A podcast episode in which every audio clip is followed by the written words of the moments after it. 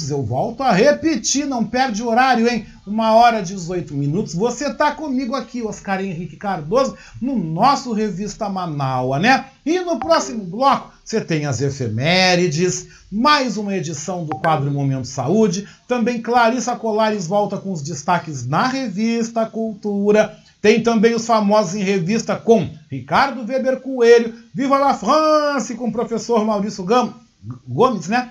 E os quadros Batucando por aí com Edinho Silva, o espaço ALB nas ondas do rádio, poesia subversiva com Felipe Magnus. E logo depois entra aí o Dream Team do Rádio Gaúcho, nesse programa que é muito plural, né?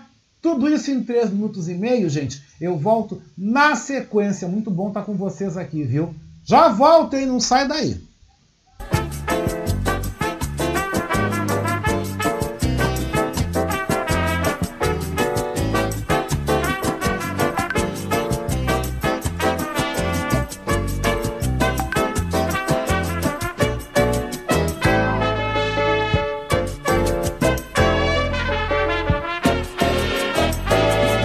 Você está ouvindo Revista Manaua com Oscar Henrique Cardoso.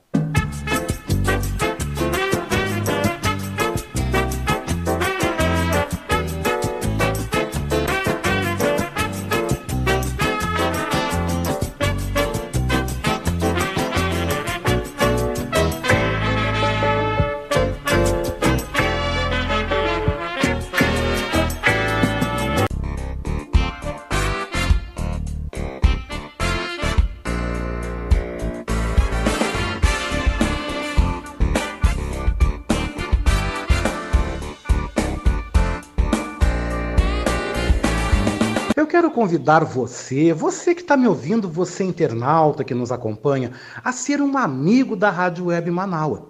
Você pode ser nosso amigo e também nosso parceiro no nosso projeto do financiamento coletivo. Acesse manaua.com.br barra doe e escolha uma forma para você contribuir para o fortalecimento de um canal de comunicação independente e democrático. Lá você vai encontrar diversas formas de contribuição como boleto, cartão de crédito e até mesmo depósito em lotéricas ou agências da Caixa Econômica Federal. Sua contribuição é fundamental para aprimorarmos ainda mais a nossa estrutura. Se você desejar saber mais sobre financiamento coletivo, você pode entrar em contato com a nossa colega Marilene Pullman através do telefone 51 99393 1747. Esta é a Rádio Web Manaua.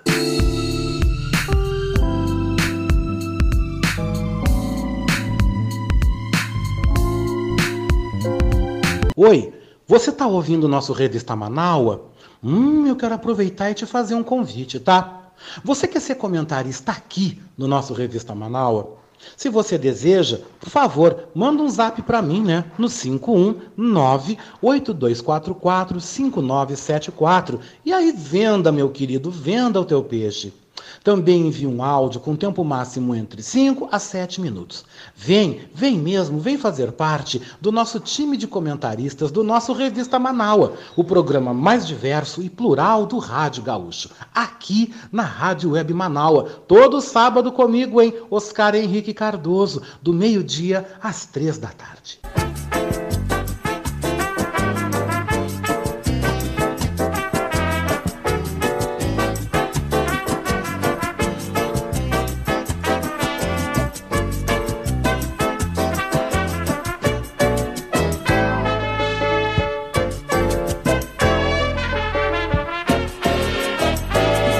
Você está ouvindo Revista Manaua com Oscar Henrique Cardoso.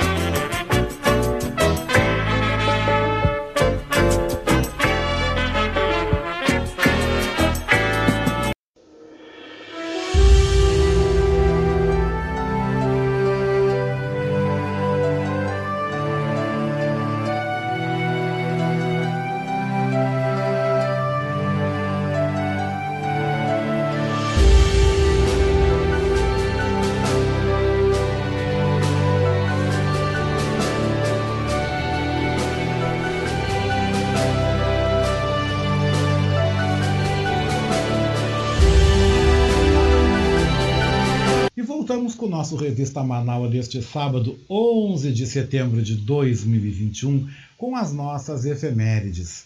Hoje, 11 de setembro, é o dia do árbitro esportivo. O santo do dia é São Jacinto e a orixá é Mãe Oxum. Hoje, em 1836, rebeldes farroupilhas proclamam a República Rio-Grandense durante a Guerra dos Farrapos. Em 1973, o presidente chileno Salvador Allende era assassinado em bombardeio ao Palácio de la Moneda, em Santiago. Episódio que marcou o golpe de Estado que levou ao poder o ditador general Augusto Pinochet. Em 1986, a Bolsa de Valores de Nova York registrou a maior queda de sua história. Em 1990, a Lei de Defesa dos Direitos do Consumidor era sancionada no Brasil.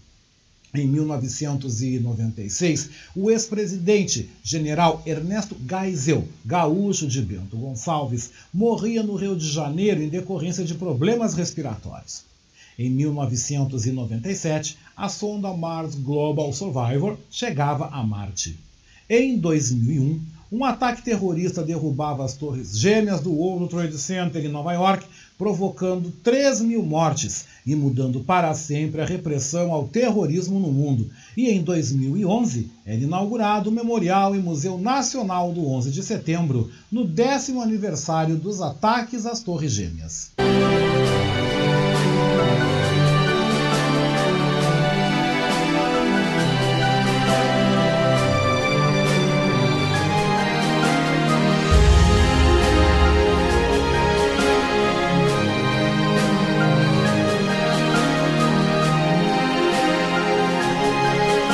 É, gente, 1h25, obrigado pela tua companhia, obrigado por você estar aqui comigo, né? Deixa eu mandar um abraço todo especial pro meu querido aí, Felipe Magnus, né? Daqui a pouco ele está aqui no programa, né? Tá lá em Santa Teresa, na área central do Rio de Janeiro, nos ouvindo, nos acompanhando aqui no nosso Revista Manaus. E a minha querida Adriana Peter, só para me provocar, né? Só para me provocar botou aqui um prato maravilhoso do almoço dela, né? Um arroz, uma saladinha de cenoura ralada, que eu amo cenoura ralada com passas, aí um belo pedaço de carne, né? Carne bovina, né? Um douro. Sábado é dia da gente comer bem, né?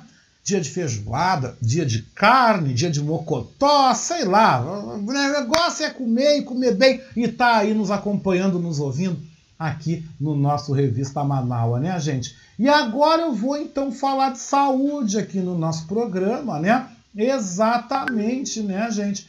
Porque vamos falar então aí sobre a pandemia da Covid-19, com destaque, né, para a média móvel, né? Que a média móvel dos casos de, de Covid-19 está aí no piso da primeira onda. Quem vem com esse detalhe é o repórter Bruno Moreira da agência Rádio Web com essa informação de saúde, que ufa, dá uma aliviada, né?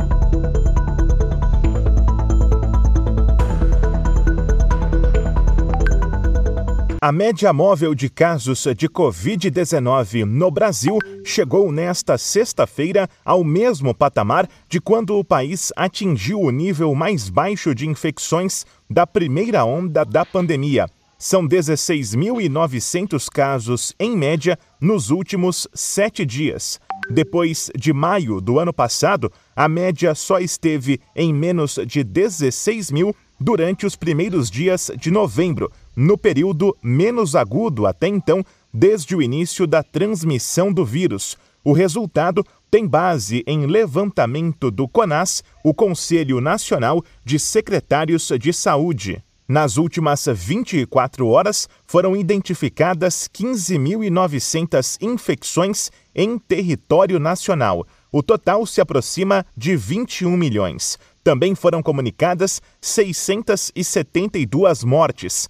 A média está em 454 por dia e o total de vítimas é de 585.846. Estados Unidos, Rússia e México lideraram em número de óbitos nesta sexta, enquanto os números mais altos de casos foram observados nos Estados Unidos, Índia e Reino Unido. Agência Rádio Web Com informações de Brasília, Bruno Moreira.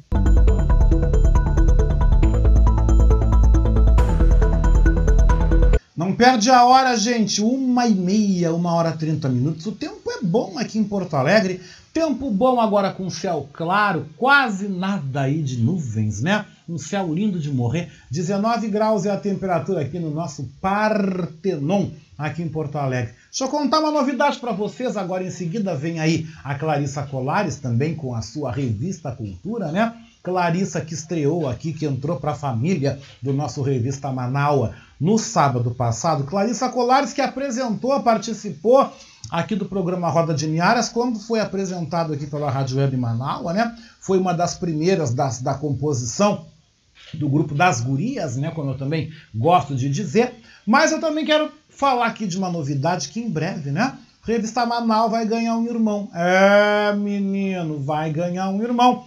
Tá em gestação. Revista Manaus, edição de domingo, tá? Nós vamos ter uma edição bem legal nos domingos. Aguarde, aguarde, porque essa semana eu acho que eu vou trazer detalhes aí, novidades dessa estreia bem legal aqui na programação da Manaua também aos domingos. Vai ser um programa bem bacana, bem gostoso. A cara do Revista Manaua. Vocês imaginam uma cara de Revista Manaua num domingo?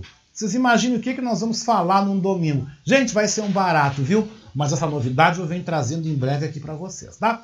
E hoje na edição deste sábado do Revista Cultura, a jornalista Clarissa Colares nos destaca a programação da Semana Farroupilha aqui em Canoas, cidade vizinha aqui da grande Porto Alegre, e também fala sobre aí o grupo Puro Astral, né, que traz um samba de qualidade e que vai se apresentar aqui também na Cidade Baixa, na capital. E vem falando também sobre aí um triste caso de feminicídio, chamando a atenção pela defesa da vida, pelo direito da vida às mulheres, um caso aí bem triste, e ela vem dando um recado sobre isso, né? Pedindo um basta para a violência contra as mulheres no nosso país. É o Revista Cultura com ela, Clarissa Colares. Boa tarde.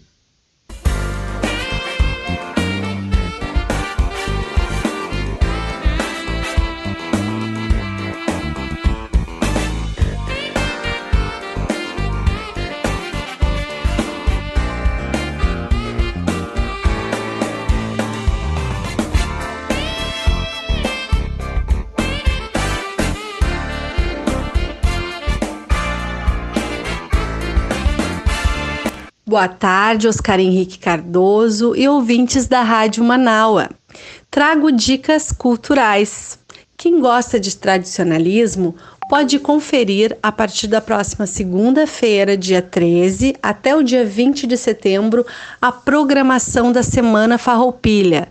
Será um evento teste. Moradores de Canoas podem acessar o portal municipal no www.canoas.rs.gov.br, conferir todo o regulamento, a agenda de espetáculos e fazer a sua inscrição. E cada morador de Canoas pode inscrever três convidados para participar participarem da programação. Os 60 primeiros moradores de Canoas e os seus respectivos convidados vão confirmar a participação no show de sua preferência. É só entrar lá no site e conferir toda a programação. Luiz Carlos Borges, Renato Borghetti, o Gaúcho da Fronteira, Shana Miller, entre outros nomes do tradicionalismo, podem ser conferidos nessa programação. E quem prefere com segurança assistir em casa, também vai poder prestigiar as atrações pela página do Facebook e pelo YouTube da Prefeitura de Canoas.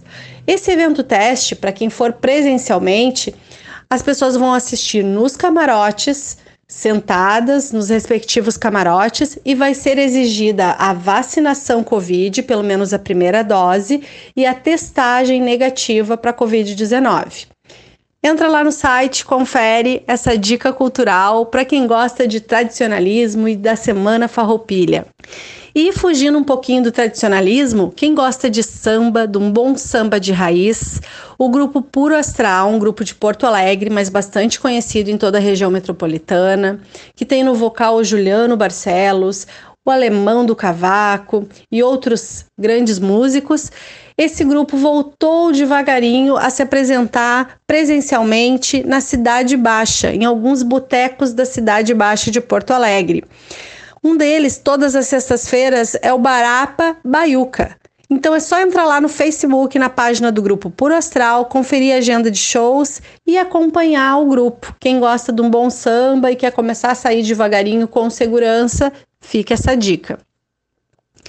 E Oscar, Infelizmente, eu gostaria de fugir um pouquinho das minhas dicas culturais e falar de um assunto bastante sério que eu não posso deixar de, de comentar e aproveitar esse teu espaço.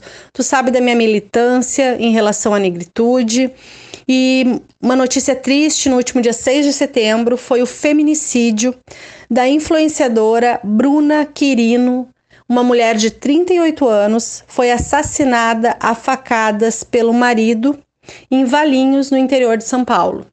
E pelo que as notícias contam, a filha do casal estava junto no apartamento na hora que ocorreu esse crime. O crime ainda está sendo investigado pela polícia mas tudo indica que é, foi um feminicídio, foi atestado esse feminicídio pelo marido da influenciadora Bruna Quirino. Uma mulher negra, uma mulher bonita, uma mulher com a vida profissional andando e simplesmente acontece essa brutalidade. Infelizmente, as pesquisas, as estatísticas mostram que a violência em relação às mulheres negras ela tem aumentado. O feminicídio é crescente na população negra. Então a gente precisa refletir, a gente não pode tapar os olhos para uma barbaridade, para um crime desse tamanho. E a gente quer cada vez mais vir aqui exaltar a beleza da mulher negra como uma das qualidades, entre outras tantas, e que as mulheres negras possam cada vez mais ocupar cargos de chefia, ocupar altos escalões, se destacarem na política, se destacarem na economia, na área da saúde, enfim, que nós tenhamos mais médicas, que nós tenhamos mais jornalistas, mais escritoras, mulheres negras e que a gente não precise vir aqui numa tarde de sábado falar desse absurdo. Mas ao mesmo tempo a gente precisa, né, Oscar, trazer essa reflexão de um crime, de uma violência, que a gente quer cada vez mais que isso não aconteça. E ao mesmo tempo a gente tem que perguntar por que, que isso está acontecendo? Por que, que existe um pequeno crescimento, mas existe ainda um crescimento desse tipo de crime, dessa barbaridade? Então a gente precisa dizer não ao machismo, não ao preconceito e que as mulheres possam ser admiradas pelos seus companheiros, que elas possam ser exaltadas pelos seus parceiros, possam ser amadas e possam cada vez mais brilhar, brilhar de forma bonita, de forma responsável, de forma livre e que realmente possam ser apoiadas pelos seus parceiros e não brutalmente assassinadas, como foi o caso dessa influenciadora. E, infelizmente a gente né, escuta esses absurdos, essas barbaridades. E Oscar, eu quero vir aqui no próximo sábado trazer mais dicas culturais, que a gente possa cada vez uh, não não ter que vir aqui falar de, de, violência, não ter que vir aqui falar de barbaridades, mas também a gente não pode deixar de trazer essa reflexão. Um grande abraço, um grande beijo para os nossos ouvintes, que todos nós possamos né, trabalhar e batalhar por uma sociedade melhor, uma sociedade com menos preconceito, uma sociedade mais humana, mais igualitária, com mais amor no coração de todo mundo. Um beijo para o Revista Manaua, para os ouvintes todos e um abração para ti, Oscar. Muito obrigado, Clarissa. Concordo contigo. Tudo bem que tu fale de cultura, mas eu também acho legal tu dar o teu recado, tu também trazer aí as tuas considerações, também as tuas opiniões. E a campanha pelo fim do feminicídio, a campanha pelo fim dessa violência é tua, é minha, é de todos nós, cidadãos de bem, dentro de uma sociedade onde nós queremos o direito à vida e o respeito à diversidade para todos os cidadãos e todas as cidadãs. Então, Clarissa, muito bom teu recado. Tô contigo e não abro até semana que vem. Mas a gente falou de cultura, vamos falar agora de gente famosa, né? porque hoje no quadro Famosos em Revista, né, Ricardo Weber Coelho nos traz dois destaques, né? Um deles é uma treta, uma briga entre duas loiras Duas loiras famosas, a briga de Ana Hickman com Adriane Galisteu, agora colegas na Rede Record, olha, diz que não podem nem se cruzar no corredor, ele vai contar os detalhes aí, né? E também ele vai trazer um babado aí também que envolve a atriz e a apresentadora Maísa Silva, tá? Um fora que ela deu aí não for seguidor por causa de uma foto. E, gente, também eu vou completar depois com o que o Ricardo vai trazer, com outros dois babadinhos aí que estão movimentando o mundo dos famosos. Mas agora é a hora dele aqui, é os famosos em revista, e eu já vou me levantar, porque eu adoro essa trilha dele, eu vou dançar. Bora levantar, vamos dançar junto? Bem-vindo, Ricardo, boa tarde.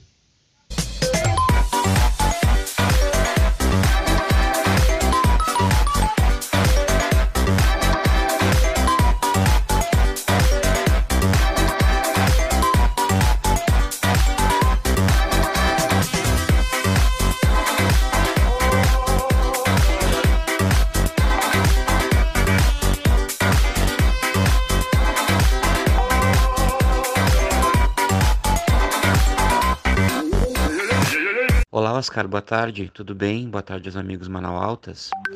E no nosso quadro do Famoso em Revista deste sábado, os destaques são aí a, o assunto que dominou a internet nessa semana, né? Porque uh, no próximo dia 13 ou 14, acho que terça-feira da semana que vem, 14, né?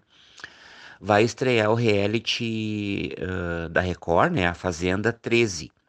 E quem vai comandar é a Adriane Galisteu. Né? Ela foi cotada e ganhou aí a vaga, né, para comandar o reality, então. E sempre as semanas que antecedem a estreia, né, tem todo aquele aquele alvoroço, toda aquela movimentação, né, ao, aos fãs do, do, reality, os fãs da Adriane Galisteu, que recentemente teve apresentando outro reality, né, ficam bem alvoroçados, querendo saber quem serão os protagonistas, né, protagonistas, entre aspas, da, do próximo, de, de, da próxima temporada da Fazenda.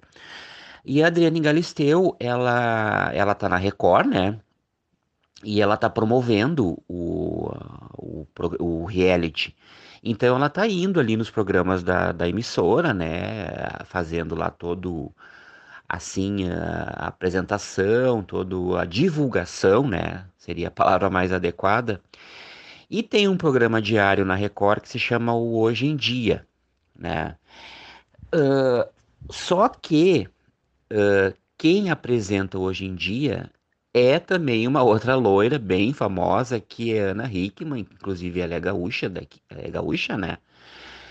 E parece que uma treta do passado entre as duas, que rolou lá há 10 anos, quando Adriane Galisteu apresentava um programa na Bandeirantes sobre fofocas, onde Adriane Galisteu fez uma crítica lá uh, a, a, a pessoa da, da Ana Hickman, né? veio à tona agora, essa semana, né, virando uma treta do presente, né.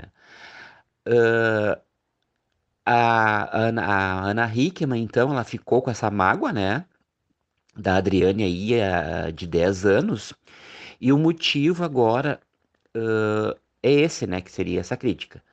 A Ana Hickman, então, o que, que ela fez? Ela pediu dispensa da Record, né, para não apresentar o Hoje em Dia desta quinta-feira, né, passada agora dia 9, em que a emissora revelaria antecipadamente metade do elenco da Fazenda 13.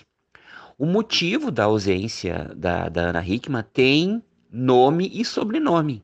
Adriane Galisteu, de quem a apresentadora guarda uma mágoa de quase 10 anos. Tu vê, não conseguiu resolver, então tem que resolver agora, porque afinal de contas elas são colegas de emissora, né? Elas trabalham juntas, não vou dizer juntas, mas elas vão se cruzar lá pelos corredores da Record e tal. A nova apresentadora de A Fazenda estará ao vivo, né? Está, esteve, né? No caso, né? Já passou, foi quinta. esteve ao vivo ao lado do César Filho e da Dicene Pinheiro, que compõem lá o, o, os, o, a, os apresentadores, né, que são os apresentadores junto com a Ana Hickman, que apresentam o, o, o matinal esse, hoje em dia. Uh, conduzindo a entrevista a, coletiva, né, com um seleto grupo de jornalistas, né? Mas a Ana ficou de fora para evitar o encontro aí com o seu antigo desafeto. E bota antigo nisso, né? São 10 anos. A emissora confirmou a ausência da Ana Hickman, mas alegou que se trata de uma escala de rodízios, né? Que não, assim, não colou, né? Essa desculpa aí que dá para ver que é uma desculpa bem esfarrapada, né? Rodízio de apresentadores, já praticada desde o início da pandemia para evitar aglomeração no estúdio. É, e essa foi a nota que a emissora deu para a ausência da Ana Hickman. Curio... Para a ausência da Ana Hickman. Curiosamente, a folga da titular do programa, né, a Ana Hickman, caiu exatamente no dia em que sua, entre aspas, inimiga estaria no programa. Então, o objetivo da Ana é, é sempre não se encontrar com a Dani Galisteu, né, o quanto ela puder, Desde 2012, ela evita estar no mesmo ambiente que a nova colega de trabalho, né? Como eu disse anteriormente, agora elas são colegas de trabalho. Resta saber se no tradicional Família Record, que é o especial de fim de ano, as duas vão lá se encontrar e vão resolver lá os, uh, as diferenças, né? Claro, se uma, de, uma, se ambas quiserem, né? Então tá aí, a Ana Hickman não quis participar do programa onde a Adrien Galisteu esteve para apresentar, a, dando a, a, coletiva de imprensa para divulgar a nova Fazenda 13, né? E então vamos ver qual que, qual, qual, qual, quais serão as cenas desses, desses próximos capítulos, dos próximos capítulos, né? E o outro destaque aí fica por conta então também de uma outra apresentadora, né? A Maísa, Maísa Silva, né? Lá do SBT que eu acho que ela andou saindo do SBT, ela tá meio que na geladeira, o Silvio Santos colocou ela na geladeira. Ela se envolveu lá numa confusão, numa treta, né, numa polêmica, não dá pra dizer que é uma polêmica, né? Ela postou uma foto no Twitter lá com um gato, um gatinho, né? E ela foi lá, claro, né? Na internet sabe como é que é, todo mundo posta o que quer, de repente ouve o que não quer, lê o que não quer.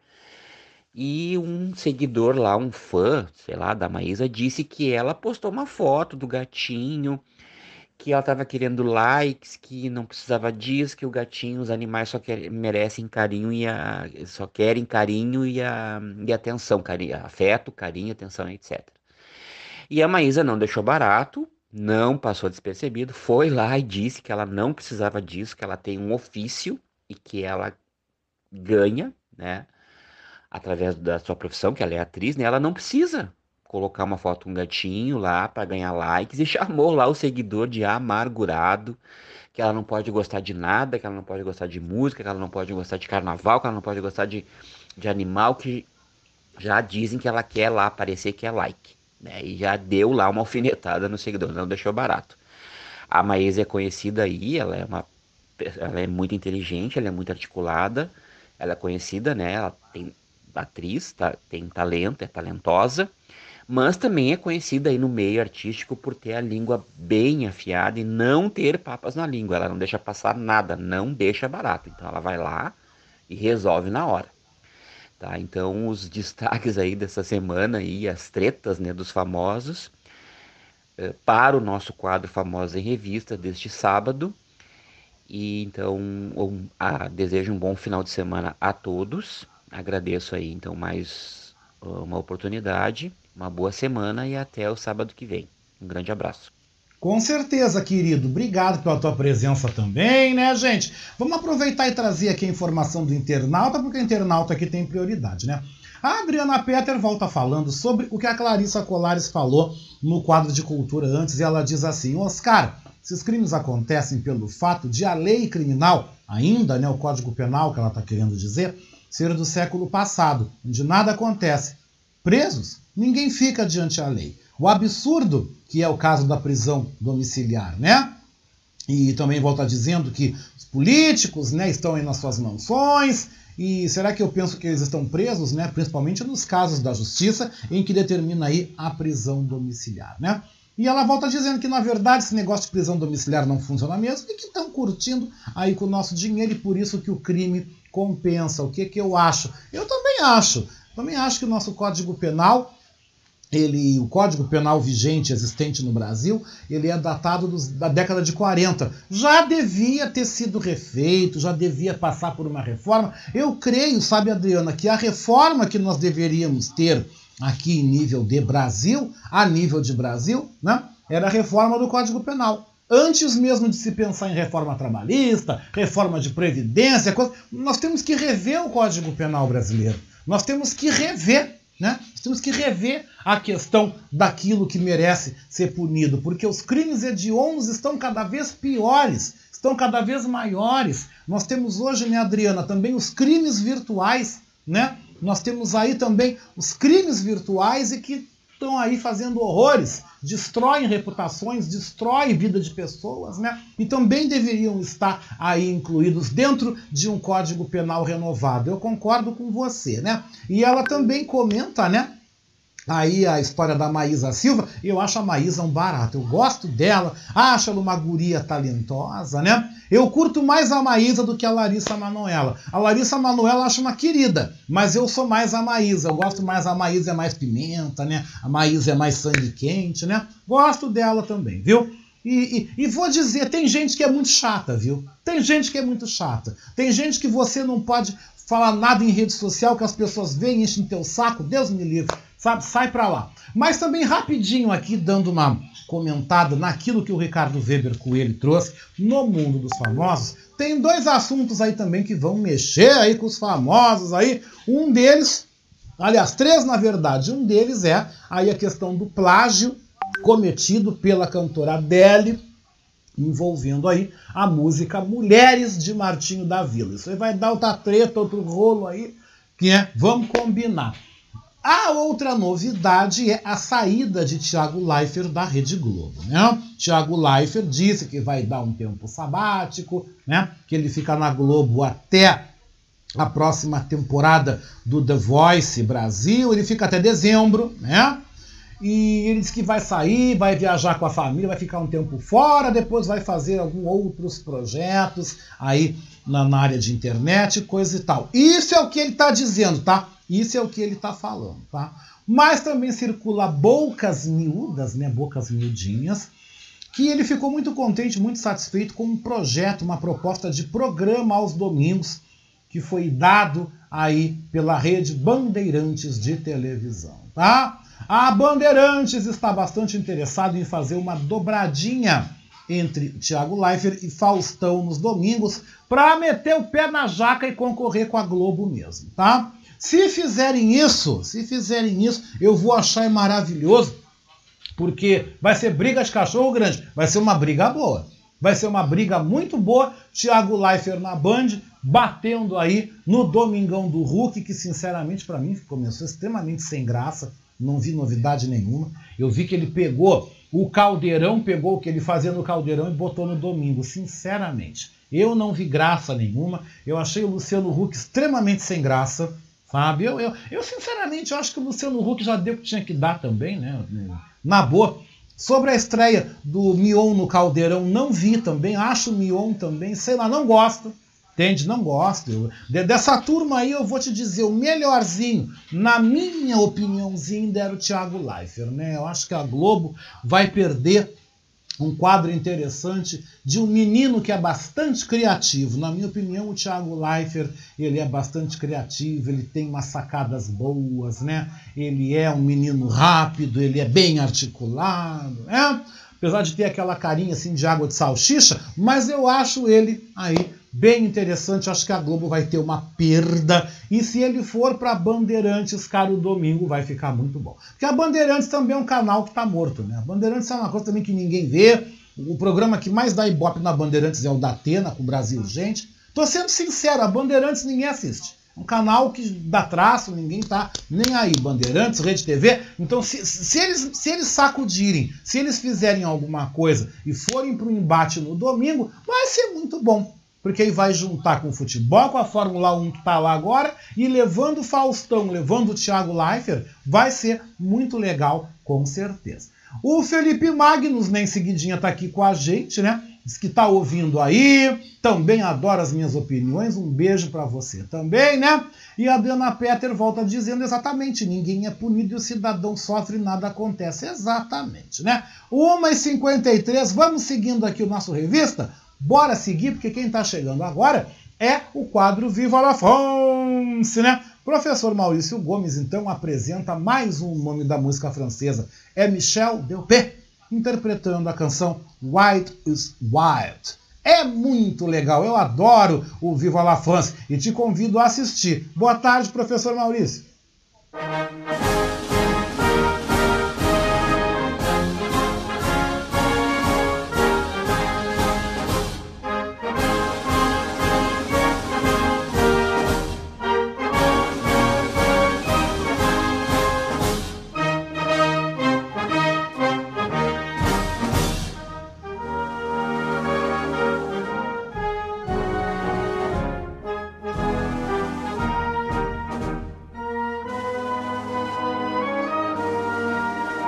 Boa tarde, ouvintes do Revista Manaua. Boa tarde, Oscar.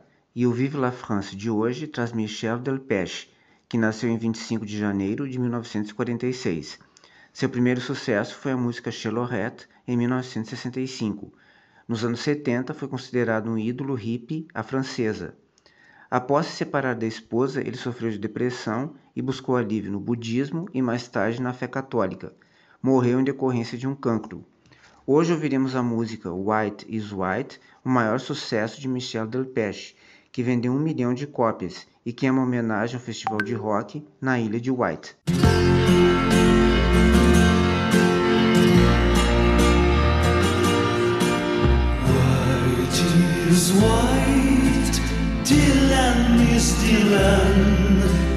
White is white,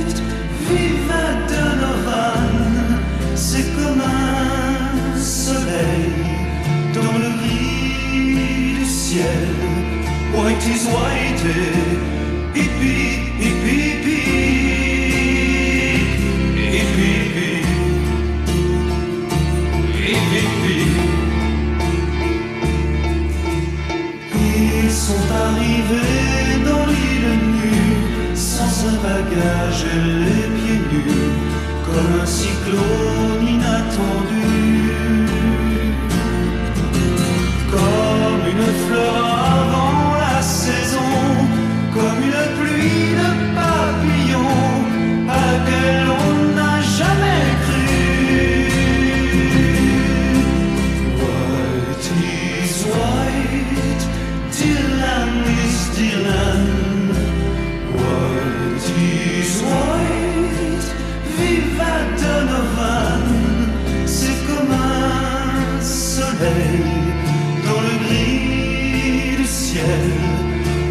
Soyez, pipi, pipi, pipi,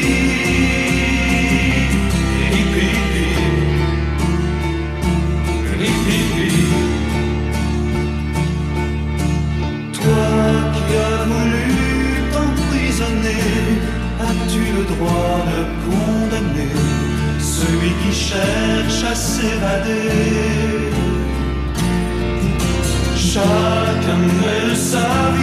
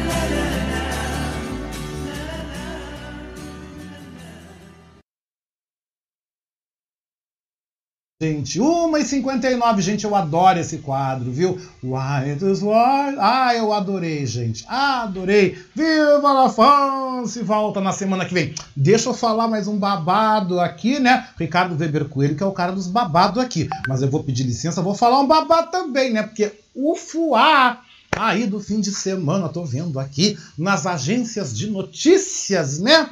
Pessoal falando aí do provável namoro, né? Entre a atriz Maite Proença, de 63 anos, e a cantora Adriana Calcanhoto. Tô lendo aqui no jornal O Dia do Rio de Janeiro, né? Que diz que a revista Veja divulgou informação ontem, né? Que as duas estão namorando. Vamos aqui ver os detalhes, né? Maite, de 63 anos, e Adriana Calcanhoto, de 55 estão sendo vistas constantemente juntas em reuniões em casa de amigos, passeios e jantares, né? Uma fonte falou para a revista Veja que as duas formam um casal lindo e parecem bem felizes, né? Em entrevista para a revista Veja, né, a Maitê foi procurada pela Veja, né, gente? E ela não desmentiu o relacionamento, mas despistou. Ela disse: "Não sou muito de abrir a minha intimidade, prefiro preservar alguns assuntos". Já Adriana Calcanhoto, né, ironizou um trecho da reportagem, mas também não negou. Falando aí também sobre a Adriana Calcanhoto, ela foi casada com uma escritora, né, que faleceu. Eu agora não tô lembrado. Ela viveu muitos anos, né, com essa escritora. E a Adriana Calcanhoto, que é associada aí a um símbolo de Porto Alegre, né? Não, Adriana Calcanhoto era natural de Caxias do Sul. Adriana Calcanhoto Tá? Vou contar aqui uma fofoca, uma bem fofoca aqui mesmo que eu vou contar, né? Da época que eu morava em Caxias do Sul, tá? Eu morei, trabalhei cinco anos em Caxias do Sul. A Adriana Calcanhoto não gosta que digam que ela era de Caxias do Sul, porque diz que ela detesta Caxias do Sul. Outro nome também de atriz aí também bastante conhecida, que é caxiense também, que não gosta que falem que ela é de Caxias do Sul, não gosta de Caxias do Sul, é a Italanande, tá? É outro, essas, essas duas, até onde eu sei, elas não gostam que associem o nome e a imagem delas a Caxias do Sul. Eu, eu aqui não vou me pronunciar sobre isso, né? E quero falar do meu respeito, do meu carinho, da minha gratidão a Caxias do Sul. Eu morei cinco anos, trabalhei em Caxias do Sul, trabalhei com imprensa em Caxias do Sul, e tu fica sabendo muita coisa, né? É uma cidade de 520 mil habitantes, é a segunda maior cidade do Rio Grande do Sul, mas ao mesmo tempo que é grande, também é pequena, todo mundo acaba se conhecendo. E essas informações, parará, parará, parará, essas coisas circulam, né? Circulam. Então diz é, é, esses papos que elas não, não gostam, que elas não vêm a Caxias, quando elas vêm ao sul elas não vão lá, ou seja, elas não têm nenhum tipo de sai para lá, né? Com Caxias do Sul, ambas moram no Rio de Janeiro já há muitos anos, assim também como um outro nome, um outro caxiense também interessante, muito legal, que está agora na TV, na novela das seis, é o Guilherme Piva, que também é natural de Caxias do Sul, né? Já está no Rio de Janeiro aí há muitos anos, né, gente? É uma informação aí bastante curiosa que a gente traz para vocês também. Outro nome de um caxiense importante foi ministro na época dos governos militares, o ministro Mário Andreassa, também era de Caxias do Sul, né? Então a gente começa a trazer alguns nomes aí bastante interessantes dessa importante cidade da nossa Serra do Rio Grande do Sul. E chega de fofoca, né? A Adriana Peter pergunta, né? A música Right is Right é de Michel Delpé, né? Cantor francês. Depois eu boto o nome aí, boto até um linkzinho para você ouvir, porque a música também eu achei muito linda, gente. Mas vamos de samba, hein? Vamos parar de fofoca, de falar da vida dos outros aqui e vamos seguir a Nossa Senhora da Pauta? Só para quebrar um pouco pra gente rir, né, gente? Duas e três e no Batucando por aí, o nosso querido Edinho Silva nos traz hoje o samba gaúcho, né? Samba hoje é por conta de Paulo Silva Dias, o mestre Jajá que marcou história no samba gaúcho como um dos maiores intérpretes do Carnaval de Porto Alegre, com o samba vitorioso do Carnaval de 95 pela Bambas da Orgia, Festa de Batuque. Vamos então aí homenagear a figura do mestre Jajá, que nos deixou recentemente, né? Aí com o Batucando por aí com você, Adinho Silva. Boa tarde.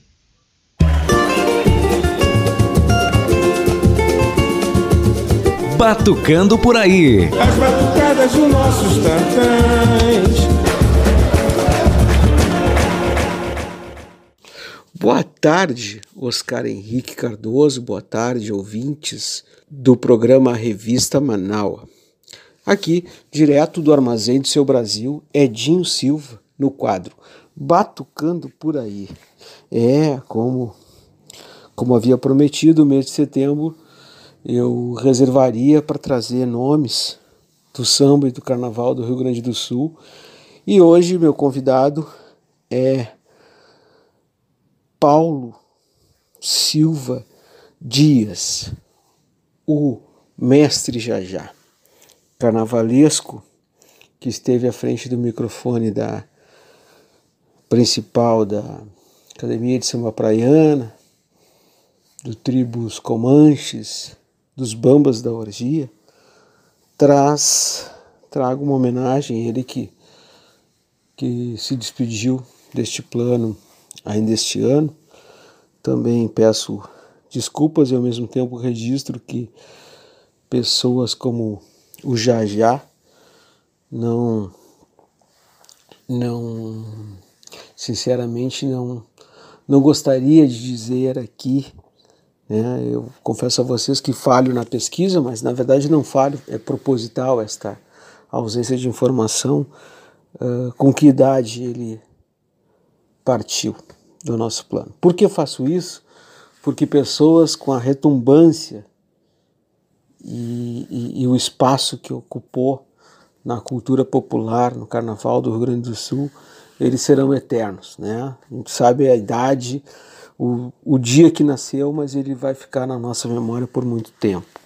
E trago, para nós celebrarmos, o samba apresentado com o tema enredo no Bambas da Orgia, Thomas da Orgia é uma escola tradicional aqui da cidade de Porto Alegre, 80 anos, 81 né, anos. E o samba que trago na voz de Jajá, do mestre Jajá, é a Festa de Batuque. Samba que foi apresentado na Avenida pela primeira vez em 1995. O samba, aqueles que pesquisam, que estudam, que simpatizam que também, eh, assim como eu, tentam buscar de diferentes formas enfrentar a intolerância religiosa que circula em momentos tão difíceis do Brasil. O samba, ao ouvirem, vocês poderão identificar assim uma verdadeira aula, uma verdadeira aula não, mas diria um, um bom, um bom apanhado geral assim sobre as histórias dos orixás da religião de matriz africana, o batuque.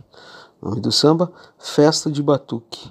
Em tempos de estradas bloqueadas, cuja as razões a gente não sabe qual é, a gente não sabe ao certo se o dono da frota de caminhões está presente na manifestação, se ele é favorável ao que o governo está está realizando né? Se de fato querem fechar as estradas para protestar contra o STF, contra a democracia, contra o alto valor do combustível, isso a gente não sabe. São situações completamente contraditórias que estão pós.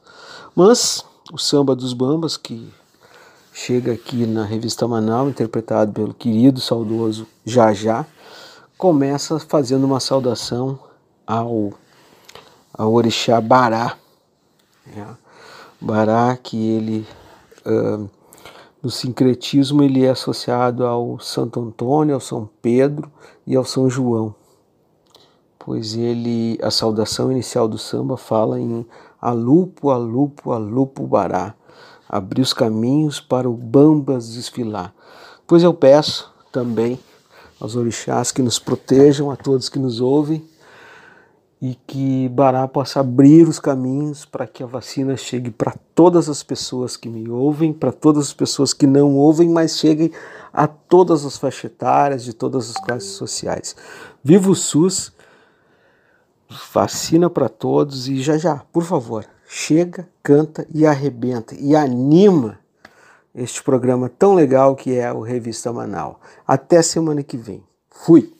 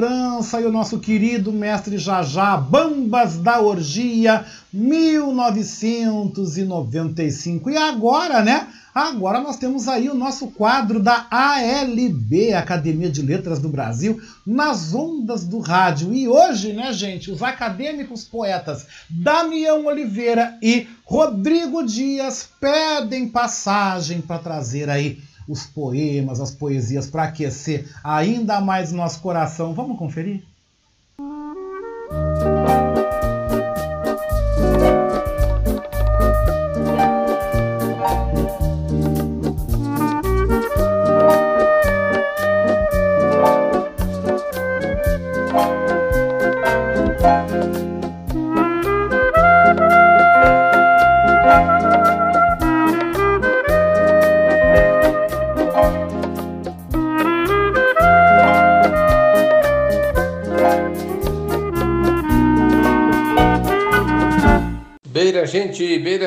boa tarde a todos.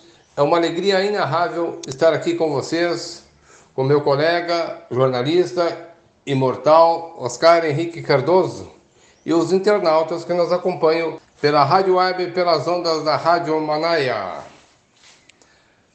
Eu sou Damião Oliveira e digo a vocês através deste poema como é bom estar aqui, neste acolhedor lugar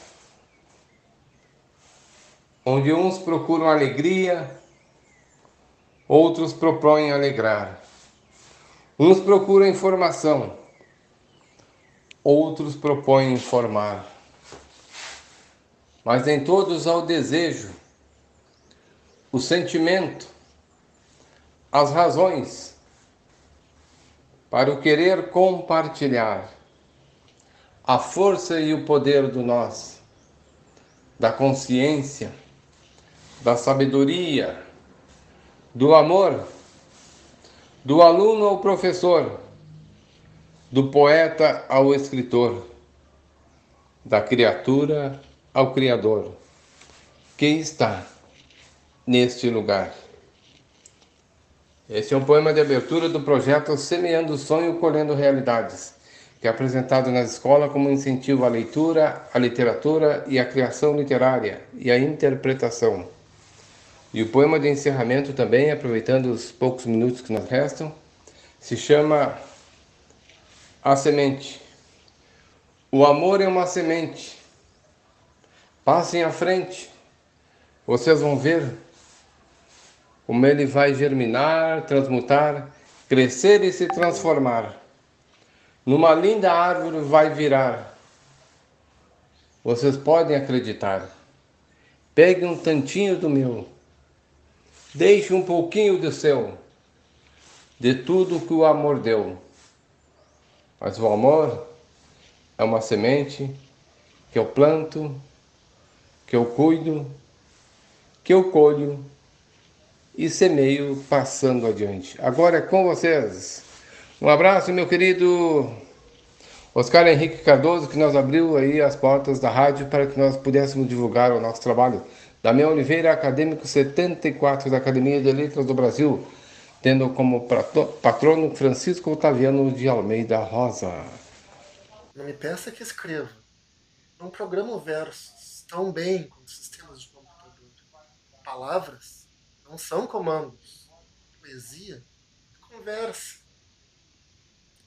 Não me peça que escreva nada sem rimar contigo. A beleza está no sentir, alegria de cada momento juntos. Não me peça que escreva a nossa história sozinho. Quero que sejas a principal figura de nossa linguagem.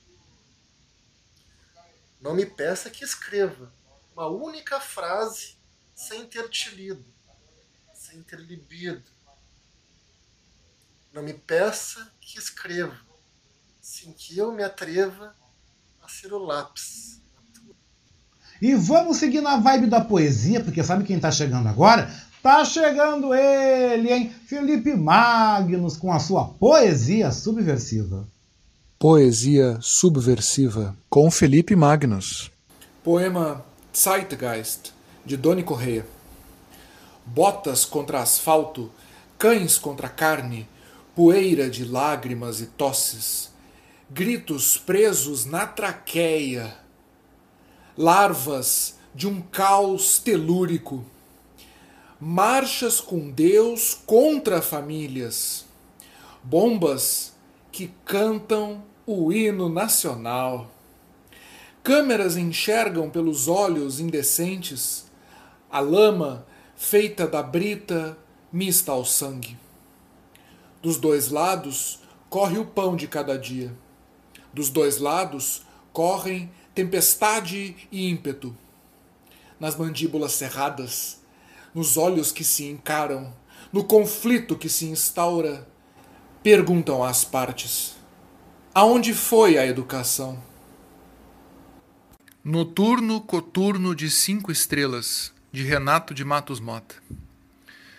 Noite escura, de poucas estrelas, não mais do que cinco. Estrelas de pouco brilho, que patenteavam traição. Noite escura de muitos ruídos, tiros, aviões, tanques, pesados coturnos em marcha noite escura, verde escura, verde oliva, saliva vermelho sangue. Noite de pesadelos, bofetada, maricota, pau de arara, passeio arrastado por jipe, medo sólido que alastrava onde heróis viravam criminosos e criminosos eram a voz do Brasil.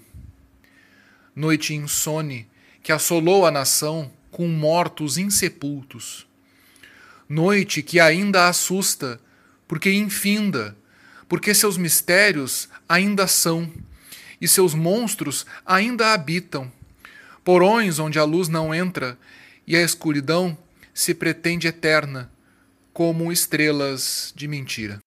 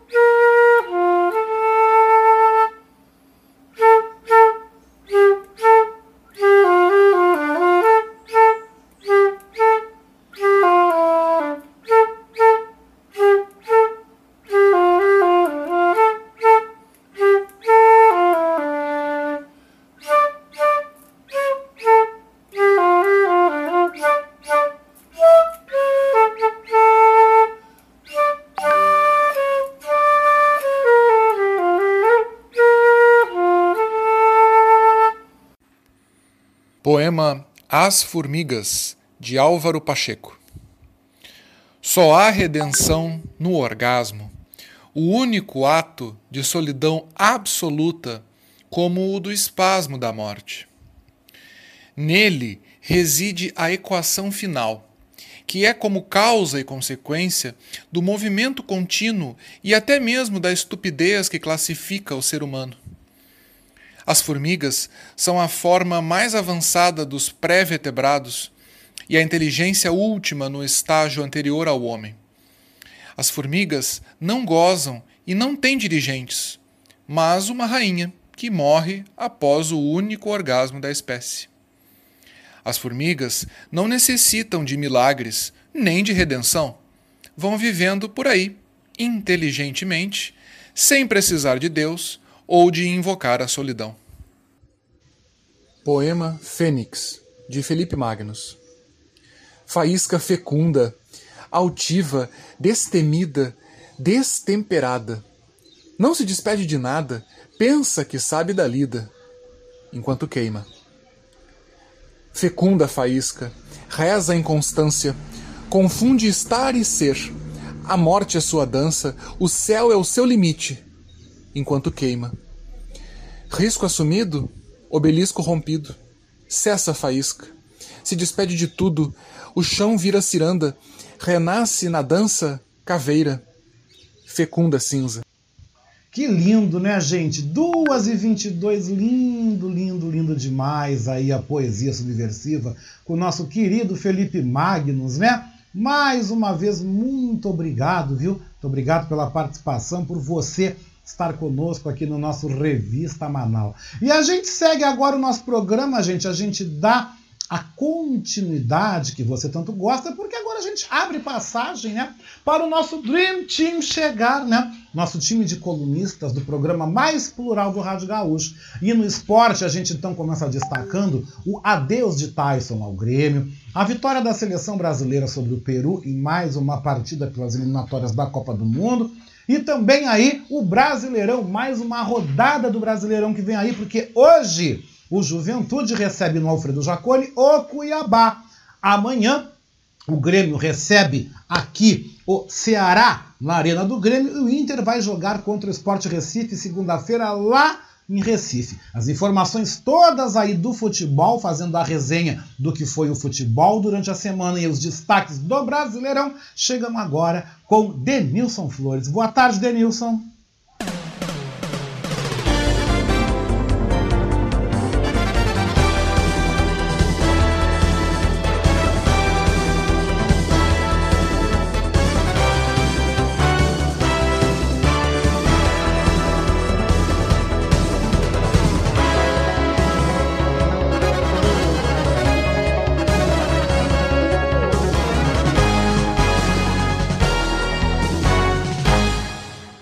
Boa tarde, meu querido amigo Oscar.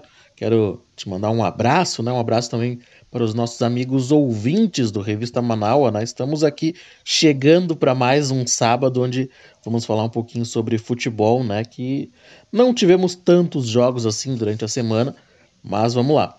Começando então pelo final de semana passado, né? Onde não tivemos jogos da dupla Grenal e nem do Juventude pelo Brasileirão. Ainda por conta dos jogos da seleção brasileira, né, já que a CBF desmembrou algumas, desmembrou a rodada, né, e aí vários jogos também não aconteceram porque o técnico Tite acabou convocando alguns jogadores que estão atuando aqui no Brasil. Mas no domingo passado, né, dia 5 de setembro, às 11 horas da manhã, tivemos eh, Palmeiras e Inter pelo Campeonato Brasileiro Feminino A1, né? As gurias coloradas haviam perdido o primeiro jogo e precisavam vencer, uh, vencer para chegar à final. Mas, assim, mais uma vez o, as gurias coloradas perderam o jogo, né? Agora por 4 a 1 e assim deixaram uma competição. Agora a gente pula para terça-feira, né, dia 7 de setembro. Aí o Juventude enfrentou o Corinthians, né, lá na Neoquímica Arena, saiu na frente com um gol do centroavante Ricardo Bueno. O Juventude fazia um bom jogo, né, mas é aquela, mas tem aquela máxima do futebol, né? Não, quem não faz leva, né? O Juventude não matou o jogo nas, em algumas duas boas oportunidades que teve, né?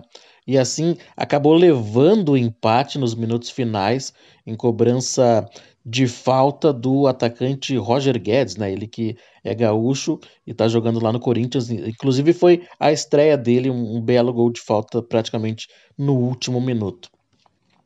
Aí na, da, da terça nós vamos para quarta-feira, na dia o 8 de setembro, 8 de setembro, onde o Meia Michael, né, ex-jogador do Grêmio agora, concedeu entrevista coletiva para se despedir dos torcedores do, e do Grêmio também, né?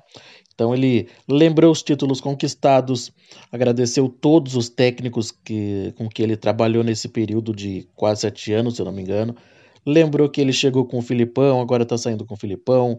Lembrou do Renato, antes do Renato lembrou do Roger, do Thiago Nunes, do Thiago Gomes também, né? Então são uns treinadores que trabalharam com ele. Ah, e também ele eh, disse que um dia vai voltar ao clube, né, como treinador. Ele que está fazendo o curso da CBF para treinar uh, algum clube no futuro. Pelo lado colorado, né, o Diego Aguirre, eh, assim como o Filipão, teve duas semanas, né, para trabalhar o time para o retorno do Brasileirão, mas eu falo daqui a pouco. Então o Diego Aguirre também ele aproveitou essa pausa para testar alguns jogadores, né, que para poder entrar no lugar do Tyson que está lesionado, né? Então ele conseguiu trabalhar muito posse de bola, enfim, né, que o Inter tem que mudar um pouquinho o estilo de jogo conforme o adversário. Então ele conseguiu fazer isso. E como ele não vai poder contar com o Tyson, né, que é um jogador mais agudo, ele vai testar alguns jogadores, né, uns, jogadores mais novos, né, para ter essa esse jogador para ter essa função, né, de, de armação e também de velocidade pelo, pelos lados ou pela, pelo meio de campo, né, conforme ele for colocar o time a campo, né? Agora a gente, então é isso, né? Basicamente, claro, também teve a, a seleção brasileira, né? Jogando nessa semana é, pelas eliminatórias, né? A seleção do Tite venceu por 2 a 0 então a seleção do Tite aí que é, chegou a oito vitórias consecutivas, né? Está muito bem nas eliminatórias, mas, né? Copa do Mundo é, é muito diferente. Então é isso, né? Então, é, Oscar e ouvintes, né? Agora vamos finalizar esse momento esportivo dizendo que hoje, às 17 horas, né, lá no estádio Alfredo Jacone, o Juventude vai receber o Cuiabá, que é o décimo, décimo primeiro colocado, né, e tem um ponto a mais que o próprio Juventude. Então, o Juventude vencendo passa o Cuiabá e, e fica mais longe ainda né, da zona do rebaixamento. Amanhã, às 11 horas, é a vez do Grêmio receber o Ceará aqui na Arena, né? A equipe do Filipão necessita assim de uma vitória com, com certa urgência, né, nessa retomada do Brasileirão. Retomada não, né, nesse início de retorno, né, do Campeonato Brasileiro para conseguir aí para tentar se salvar do rebaixamento. O Grêmio que eh, hoje é o penúltimo colocado porque acabou perdendo algumas posições na, no final da semana passada, onde alguns times jogaram, né? Nem todos jogaram no final de semana passado. E o Inter, né, joga apenas na segunda-feira, dia 13 de setembro. Essa partida está marcada para as 20 horas, né? 8 da noite, 20 horas, contra o esporte lá na Ilha do Retiro. Então, temos jogos já da dupla Grenal mais do Juventude no Brasileirão. Oscar, eu termino as informações do futebol. Volto na próxima semana e convido os nossos amigos ouvintes do Revista Manaua para conhecerem assistirem os vídeos lá do meu canal do YouTube, né, o Dibre da Vaca. Peço para a galera se inscrever porque é muito importante para nós. Quem gostar dos vídeos, eh, curte, compartilha com os amigos, é, é muito importante para nós mesmo. Peço também que nos sigam no Instagram, arroba da Vaca, no Spotify e no Facebook. A nossa página é Dibre da Vaca. Então é isso, peço para a galera nos ajudarem lá também. Eu fico por aqui, abraços e até o próximo sábado. Obrigado, Denilson, para você também, viu? Muito obrigado e até o próximo sábado. E a gente continua falando de futebol também, só que agora nós vamos falar sobre a história do futebol. Que o jornalista e escritor Léo Cantarelli vem no Revista Manaus nos falar sobre o aniversário do Grêmio e a homenagem que o clube prestou ao saudoso craque Everaldo. Boa tarde, Cantarelli.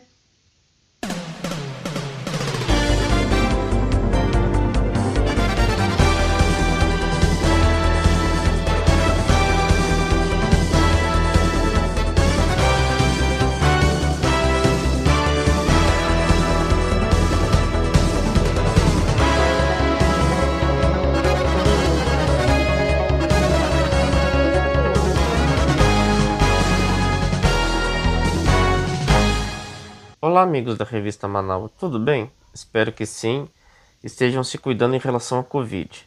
Pois bem, 15 de setembro é aniversário do Grêmio, um dos maiores clubes do Brasil, completará 118 anos de glórias e tradições. Então, minha coluna dessa semana será dedicada à equipe tricolor. E para completar hoje, sábado, 11 de setembro, se estivesse vivo, o ex-lateral esquerdo Everaldo estaria completando 77 anos. Everaldo é um marco na história do imortal tricolor para o bem. Sabe aquela estrela dourada na bandeira do Grêmio acima do símbolo e das já tradicionais outras três estrelas? Então, é em homenagem a ele. Não sabe da história? Acompanhe meu relato. Everaldo Marques da Silva chegou ao Olímpico em 1957 aos 13 anos de idade. Fez sua estreia aos 20 anos e após passar um período por empréstimo ao Juventude, retornou à capital e participou do Tricampeonato Gaúcho entre 1966 e 68. As boas atuações fizeram com que ele fosse convocado para a seleção brasileira. Isso na época foi um acontecimento grande, pois não era comum jogadores que não atuavam em clubes de Rio e de São Paulo servirem à seleção. Posteriormente, integrou o elenco comandado por Zagallo, que seria tricampeão do mundo. Isso fez com que Everaldo se tornasse o primeiro atleta a defender um clube gaúcho campeão de uma Copa do Mundo. Visando o histórico feito, a direção gremista resolveu homenageá-lo como estrela dourada. Isso, por consequência, e aonde quero chegar, quebrou uma sina que sempre acompanhou o Grêmio de ser um time racista e elitista. Everaldo era pobre e negro. Que bom que suas atuações fizeram com que rompesse a barreira do preconceito e uma equipe que antigamente era formada majoritariamente por descendentes de alemães tem um negro homenageado na bandeira. Muito merecida homenagem. O Grêmio é um time de todos e não de uma minoria. Infelizmente, Everaldo morreu aos 30 anos de idade em um acidente de carro. Deixou o mundo de forma precoce, mas seu legado no Grêmio no futebol gaúcho é importante e sempre será lembrado. Ao Grêmio e aos gremistas, passo para dar os parabéns e comemorem bastante essa importante data. É isso, um abraço e boa semana. E que o Grêmio levante, né, gente? Que o Grêmio consiga se recuperar dessa urucubaca que está vivendo, né? Léo Cantarelli volta comigo na segunda, na Voz da Resistência, lá pelas 11, 11 e pouquinho da manhã. A gente volta comentando os destaques do futebol, em especial o Inter que joga contra o Sport Recife na segunda-feira. Resultado de Grêmio e Ceará e resultado também de Juventude e Cuiabá, né? Por mais uma rodada do Brasileirão. 2h34 e falando sobre educação financeira, a nossa economista e professora Patrícia Nazi Santos volta ao Revista Manaus para falar hoje, gente, sobre as taxas de inflação, com destaque para o aumento do IPCA anual, que somou 9,68% nos últimos 12 meses, né? o maior aí reajuste dos últimos 21 anos. Patrícia, tá braba a economia, né, minha querida? Boa tarde.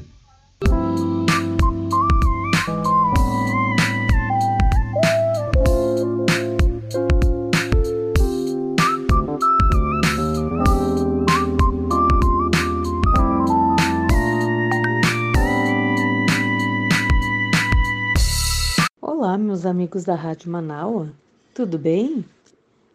Aqui quem fala com vocês é Patrícia Santos, sou consultora de pequenos negócios, educadora financeira, professora, palestrante e coach. Oi, meu amigo Oscar, tudo bem? Tudo. Pessoal, hoje eu quero trazer em especial uma matéria que saiu na revista eletrônica Valor Econômico do dia 9 do 9, 9 agora de, de setembro, e fala sobre a divulgação do IBGE, uh, que nos conta sobre as taxas de IPCA e de inflação. Vamos abrir um, um ponto de exclamação. O IPCA deste ano foi o maior índice dos últimos 21 anos. Isso mesmo. A taxa mensal ficou em 0,87, mas a anual ficou em 7,58, onde a previsão lá atrás se havia feito uma previsão de 3,75. Essa previsão não conseguiu se manter e então o IPCA anual que foi divulgado agora no dia 6 de agosto pelo IBGE, ficou em 7,58, o maior dos últimos 21 anos. O que é o IPCA? Índice Geral de Preços ao Consumidor. O IPCA, ele, de forma ampla, ele vai medir a variação de preços em muitas coisas do nosso dia a dia como educação, transporte, vestuário, é, alimentação, bebidas, saúde, enfim, várias coisas do, do nosso dia a dia. E com o IPCA nas alturas, claro que a inflação também sobe. A inflação dos últimos 12 meses está em 9,68%. E como que essa inflação subiu? O que, que de fato alavancou? Bem, uma das coisas que está à frente dessa alta é a gasolina, 2,80. E isso daí quer dizer também que lá no IPCA, o que está vencendo a corrida de preços, o que está mais caro é o transporte, basicamente pela gasolina. Então, transporte, em seguida alimentação e bebidas e seguido de vestuário. Claro, tem vários outros itens que aumentaram, né, que, que subiram seus preços, mas o que está à frente é o transporte, em seguida alimentação e bebidas e em terceiro lugar o vestuário. Com isso, quero dizer para vocês que Porto Alegre é uma das cidades mais inflacionadas do Brasil. Está em torno de 10,42% ao ano, à frente de Rio e São Paulo, inclusive. É. E o que, que acontece quando a nossa vida está tão cara? Bom, não é novidade para ninguém que nós temos que fazer cortes, que nós temos, nosso salário não acompanha, nós temos que abrir mão de questões básicas da nossa sobrevivência, do nosso dia a dia, como educação, como lazer, como saúde e, inclusive, nossa alimentação. Já conversei com vocês aqui em outros momentos como nós poderíamos é, privilegiar uma cesta básica de menor custo, como a gente pode diminuir os gastos com o supermercado, como a gente pode uh, fazer o uh, nosso planejamento da, das, das alimentações da semana. Enfim, essas coisas que a gente vai ter que se remodelar dentro de casa, é, a nossa educação também, né? Quantas vezes nós fizemos mais cursos, nós investimos em instituições de ensino de, de maior custo. Aí não é um custo, né, gente? É um investimento. Quando a gente investe numa instituição de ensino onde tem um, um, uma parcela, uma mensalidade mais cara, isso é um investimento. Mas nem sempre nos podemos fazer esse investimento, né? Fica aí a dica para ver essa matéria lá no Valor Econômico do dia 9 de setembro. E eu fico por aqui desejando uma ótima semana para vocês. Me sigam lá no Instagram, Patrícia Sandes planeja. Um abraço a todos e ótima semana. Obrigado, minha querida, para você também. Uma ótima semana. E agora, falando de comportamento, a nossa psicóloga Biana Lauda vem para o Revista Manaus nos falar hoje sobre as relações e a importância do falar, ouvir e ser ouvido nos relacionamentos. A pauta é bastante interessante, né? Boa tarde, Biana.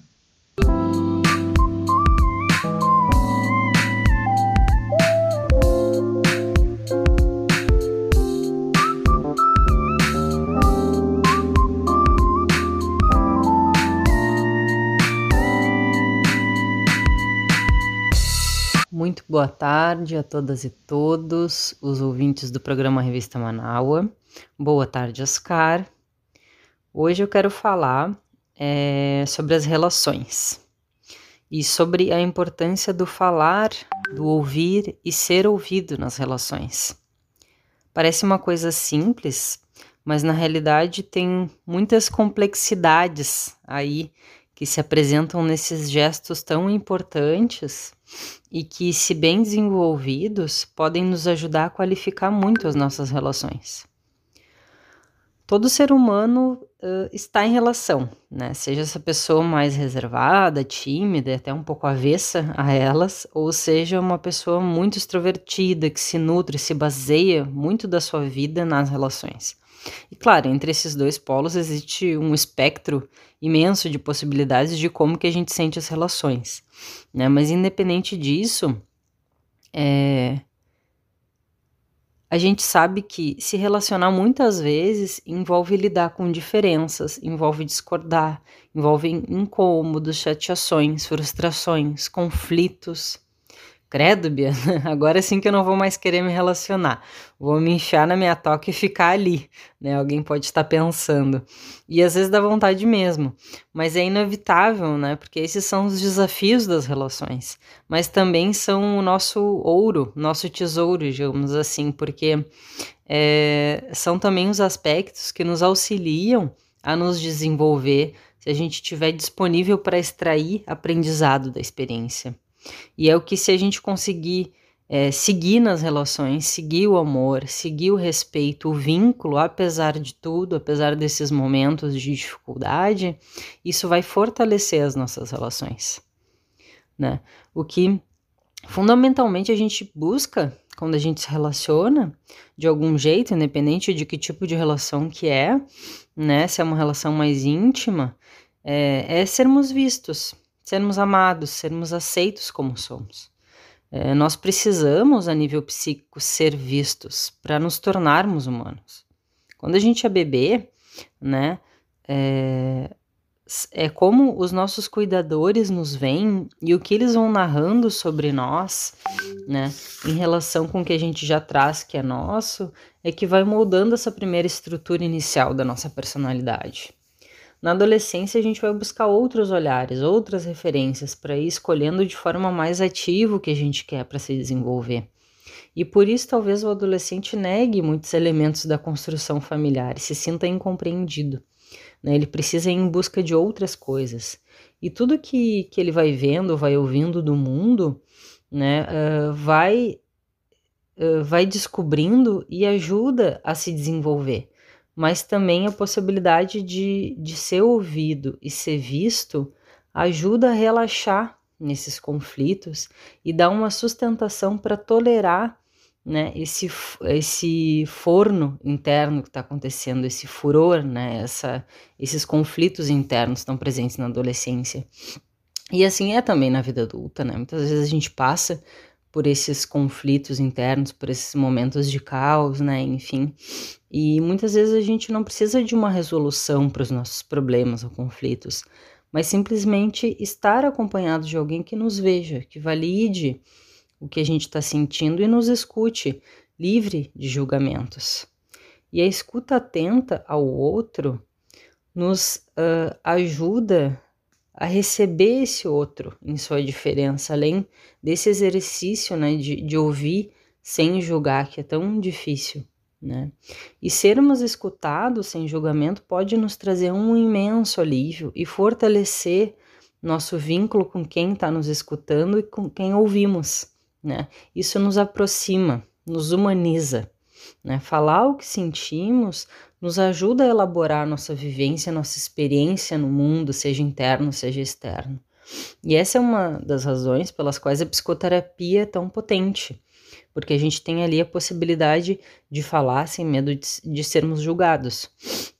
Né? Temos um olhar, uma escuta atenta, nos recebendo em nossa totalidade, em nossos aspectos positivos, que a gente não consegue validar sozinho muitas vezes, é, e, e nos nossos aspectos mais sombrios, que a gente não gosta, que a gente tem vergonha. Então, sim, a, a a psicoterapia é esse espaço por excelência, mas podemos praticar esses gestos de falar, de ouvir nas nossas relações de família, nossas relações amorosas, de amizade, de trabalho. Mas, Biana, e quando o conflito, o problema está justamente nessa relação? Bom, Aí essa dinâmica do falar e do ouvir são ainda mais importantes. Mas hoje eu já me alonguei demais, eu vou ficando por aqui e no próximo sábado a gente segue nessas reflexões então sobre as relações e sobre a importância do falar e do ouvir. Tá bem, pessoal? Um ótimo final de semana a todas e todos e um grande abraço. Um grande abraço também, viu, Biana? Muito obrigado pela tua presença, tua participação aqui no nosso Revista Manaua deste sábado, 11 de setembro de 2021. E de volta aqui ao nosso programa, o professor Maurício Gomes nos comenta, gente, sobre um tema que eu particularmente adoro. Ele volta falando hoje sobre os cuidados com os animais.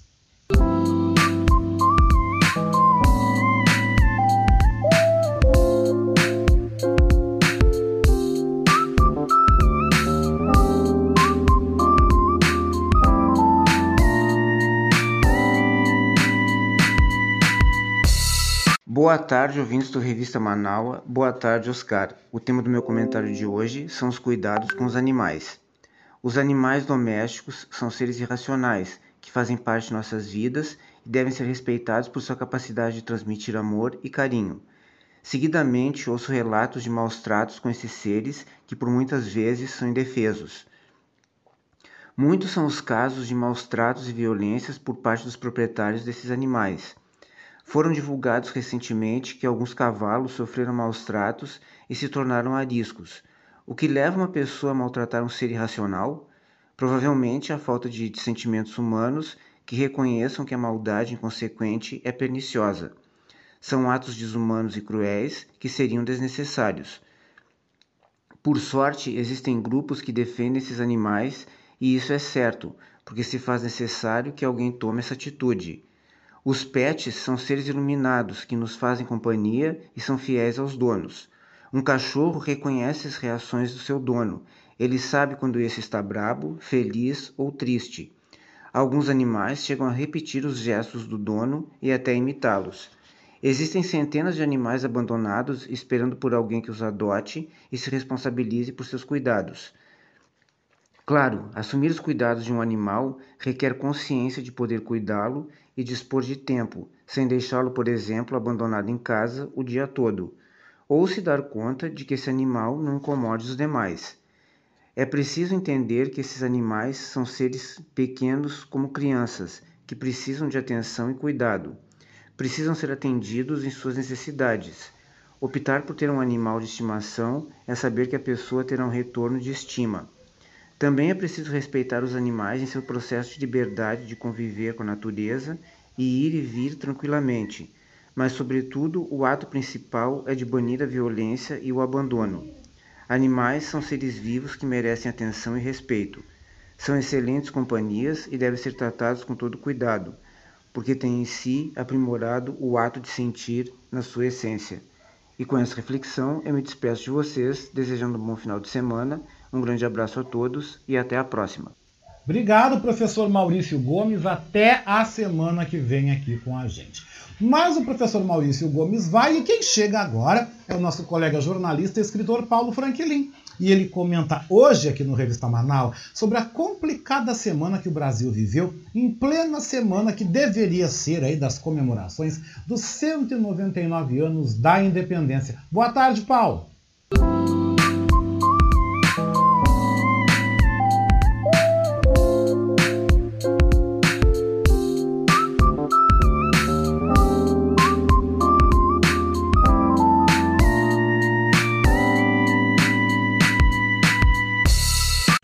Boa tarde, ouvintes da Rádio Manaus e do programa Revista Manaus. Semana complicada para o Brasil. As comemorações dos 199 anos da independência do Brasil marcaram o ato de Dom Pedro, que proclamou a independência do Brasil de Portugal em 1822. Em 2001, após os atos oficiais nas diversas cidades do Brasil, as manifestações aconteceram favoráveis ou contrárias ao presidente Jair Bolsonaro. Multidões se mostraram favoráveis ou descontentes com os rumos da política brasileira. Os discursos do presidente foram marcados por muita polêmica e também palavras fortes contra as instituições do país. Na sequência, nos dias que se seguiram, autoridades do Judiciário e do Legislativo se pronunciaram contrários às declarações do presidente.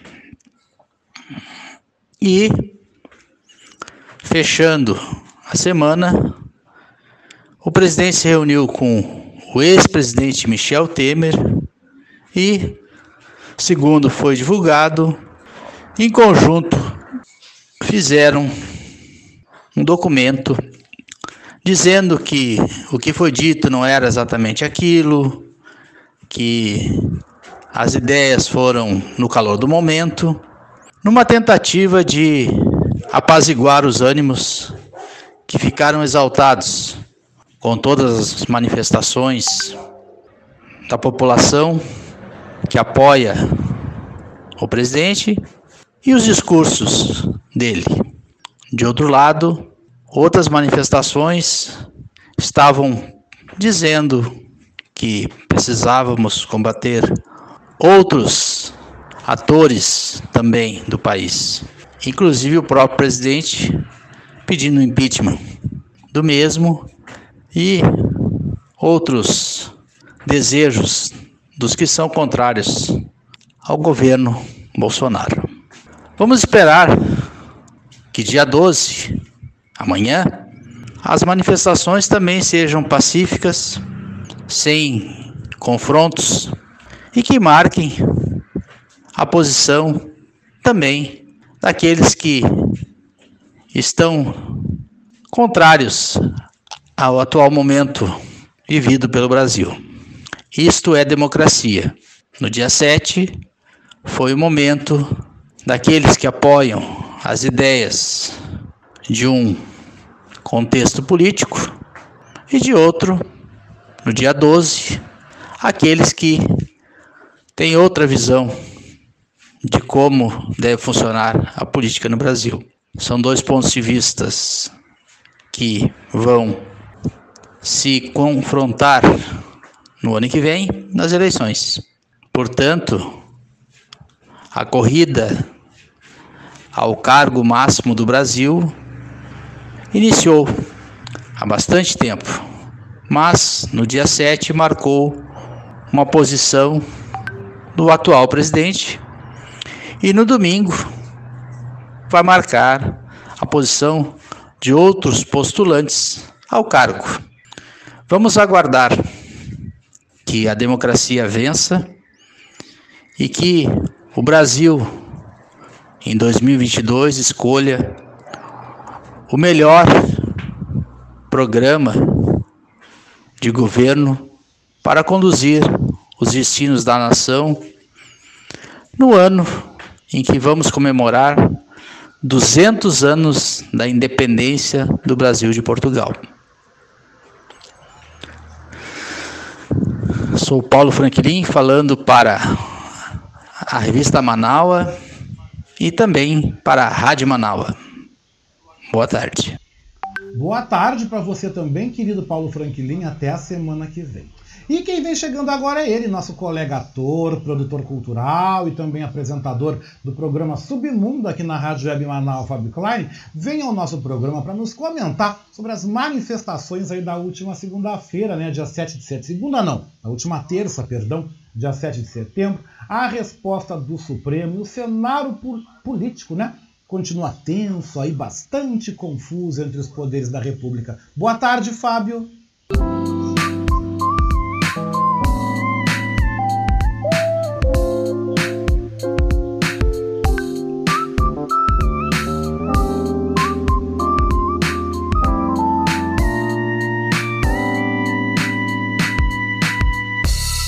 Boa tarde, Oscar. Boa tarde, ouvinte do Revista Manaua, aqui da Rádio Web Manaus, a voz da resistência, Fábio Klein aqui falando. É, Oscar, pessoal, é, não tem como não comentar os acontecimentos dessa semana, né? É, ironicamente, né, essa é a Semana da Pátria, né? Ironicamente. E os acontecimentos foram bizarros, né? hilários né? até, né? porque vimos aí uma movimentação do, do, de bolsonaristas, do próprio presidente, seu Jair, né? É, uma fúria e falando em invadir STF, invadir o Congresso, né? aquela truculência é, que é de costume, né? E, enfim, é, na véspera do dia 7 de setembro, nós vimos lá os bolsonaristas chegando em Brasília e, e é, derrubando lá a, a, a, aquelas, aqueles cercados que, que a polícia colocou, né? E, e ficou por isso mesmo, né? Invadiram mesmo e tal, é, lá na, na, Praça dos Três Poderes, por ali. Enfim, é, vimos também um discurso inflamado né, do, do presidente é, em Brasília e em São Paulo, é, com aquelas ameaças e ofensas né, ao STF, ao ministro Alexandre de Moraes. Bom, é, passado isso, nós vimos aí o que aconteceu, né? É, uma, uma, um áudio pedindo aos caminhoneiros para liberarem a estrada, é, depois uma nota né, que, segundo consta, né, foi redigida pelo, pelo Fora Temer, né, pelo ex-presidente Michel Temer. E, e depois disso, depois disso, nós vimos uma, uma enxurrada de bolsonarista insatisfeito, né, chamando o, até chamando o seu Jair de, de frouxo, né, de arregão, disso, daquilo, daquilo outro. Bom, é, o que, que a gente pode pensar a respeito disso? Eu penso o seguinte, aqui na minha opiniãozinha, como diz a nossa querida Beatriz Fagundes. É, isso pode ter sido né, um, um, um recuo estratégico. Né? Vamos dar uma recuada, vamos moderar o tom, né? vamos é, dar uma elogiada até no, no, no Alexandre de Moraes, né? que, segundo a família, é, estão sendo perseguidos por ele. É, esse recuo estratégico por quê? Exatamente porque para baixar um pouco a poeira, né? É, com toda certeza, né? Isso é impossível que não esteja acontecendo isso, mas com toda certeza o, o, o presidente está assustado, acuado, né? Está com medo, né? De várias situações. Está com medo de, de do impeachment, está com medo da cassação da chapa, está com medo de prenderem seus filhos, está com medo dele próprio ser preso. E isso para ele é, é, é, é, mais importante evitar esse tipo de coisa, por uma questão de, de, de vaidade até, né? do que perder o apoio do, do, dos, dos seus seguidores mais, mais inflamados, mais, né? mais amorosos. Né? Isso, isso parece amor, né? Isso, isso não é mais uma admiração a um político, né? Isso é uma coisa incrível. Enfim. Mas é, vamos aguardar o que, que, vem pela frente, né? É, talvez ele tenha moderado também o tom é, com medo de perder o apoio do Centrão, né?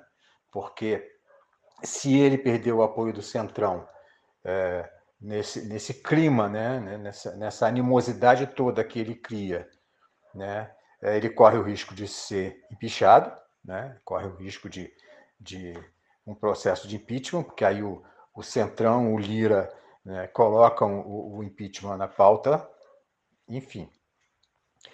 Mas, sinceramente, é, fica difícil qualquer tipo de é, elucubração a respeito do que se passa na cabeça dele, porque é, é estranho, né? porque ele, numa hora, ele, de manhã ele fala uma coisa, à tarde ele fala outra, à noite ele já ele desdiz o que ele falou na, à tarde, e no dia seguinte já muda, e já volta tudo igual.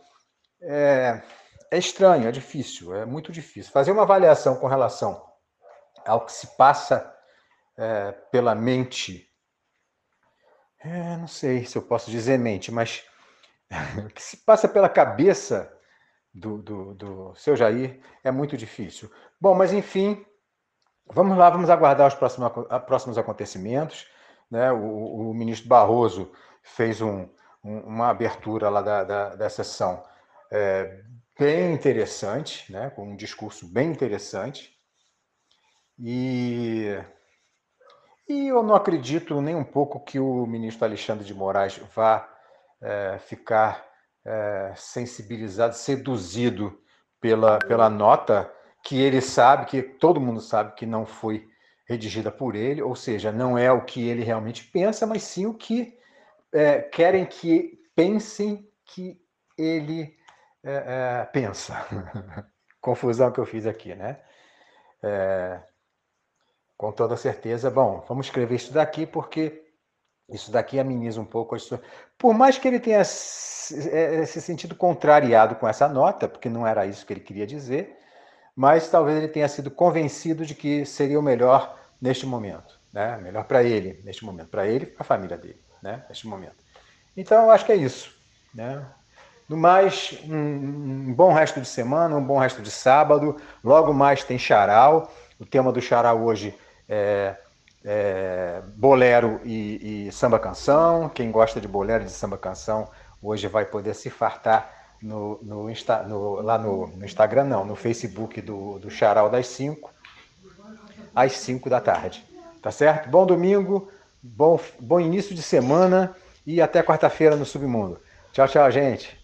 Isso aí, Fábio. Um abraço para você também. Muito obrigado, viu? Obrigado por você estar com a gente. E para concluir, então, nossos comentaristas do programa, né, gente?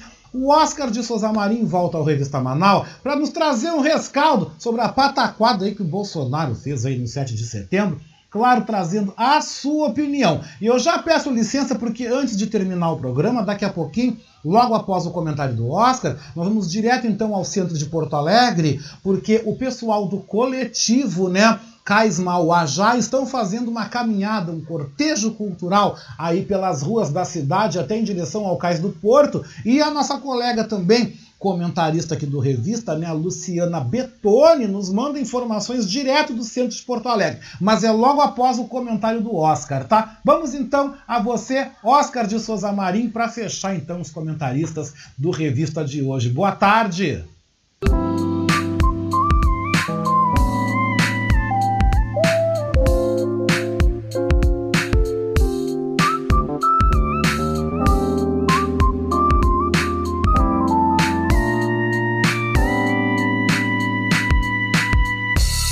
Olá, boa tarde.